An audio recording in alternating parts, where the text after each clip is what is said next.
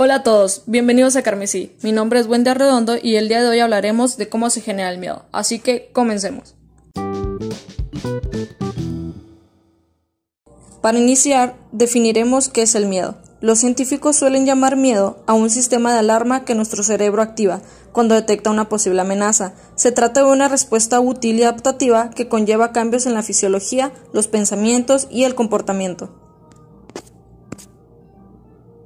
En lo personal tengo miedo a muchas cosas, al igual que el resto de las personas, porque aunque muchos digan yo no tengo miedo a nada, están mintiendo, porque en el fondo de cada individuo siempre existe el temor a algo. Durante la noche es cuando estos temores o miedos se hacen más presentes. Muchas personas le tienen miedo a la oscuridad, a los ruidos nocturnos, a los truenos en una noche lluviosa. Otros simplemente tienen miedos de gran magnitud, como lo es temerle a la muerte o a la soledad, y caen en una profunda reflexión con la almohada acerca de cada temor que experimentan, desde el más pequeño hasta el más profundo.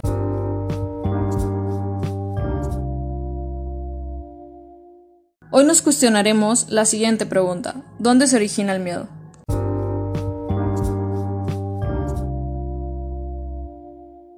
Expertos de National Geographic nos mencionan que el miedo se encarga en ocasiones de hacernos conscientes de los peligros externos que nos pueden amenazar, y nuestro organismo los interpreta de la siguiente forma.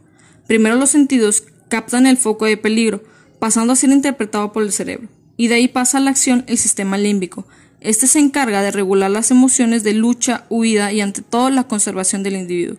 Además de todo esto, también se encarga de la constante revisión de la información dada por los sentidos, incluso cuando dormimos, para poder alertarnos en caso de peligro. Cuando todo esto ocurre, se activa la amígdala, que se encarga de desencadenar todo el sistema del miedo, y entonces nuestro cuerpo pasa a sufrir las siguientes reacciones. Aumento de la presión arterial, aumento de la velocidad en el metabolismo, aumento de la glucosa en la sangre, aumento de la adrenalina, aumento de la tensión muscular, apertura de ojos y dilatación de pupilas. Así que es gracias a la amígdala el poder estar alertas ante una situación de peligro. Si no tuviéramos amígdala, probablemente no sentiríamos miedo.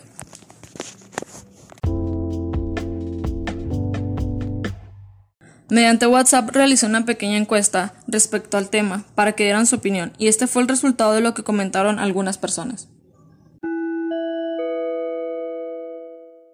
Iván Ramos mencionó, el miedo surge por diferentes situaciones, cualquier situación ante lo desconocido. El miedo es un sistema de defensa del cuerpo ante algo peligroso.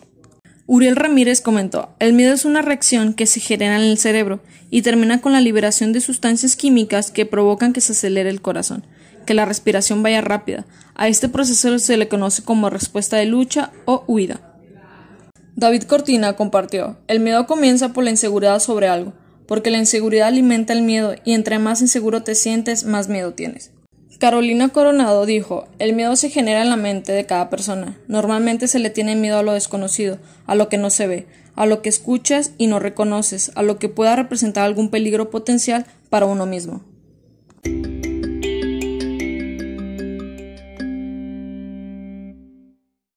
Como podemos notar, todos los comentarios de las personas anteriores son acertados.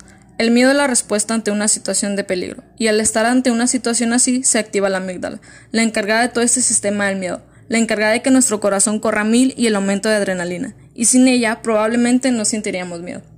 Concluimos con una tarea para todos ustedes, hacer conciencia del miedo, denle la bienvenida a su miedo, pregúntense el por qué, de dónde viene, cómo es que crece y qué puedo aprender.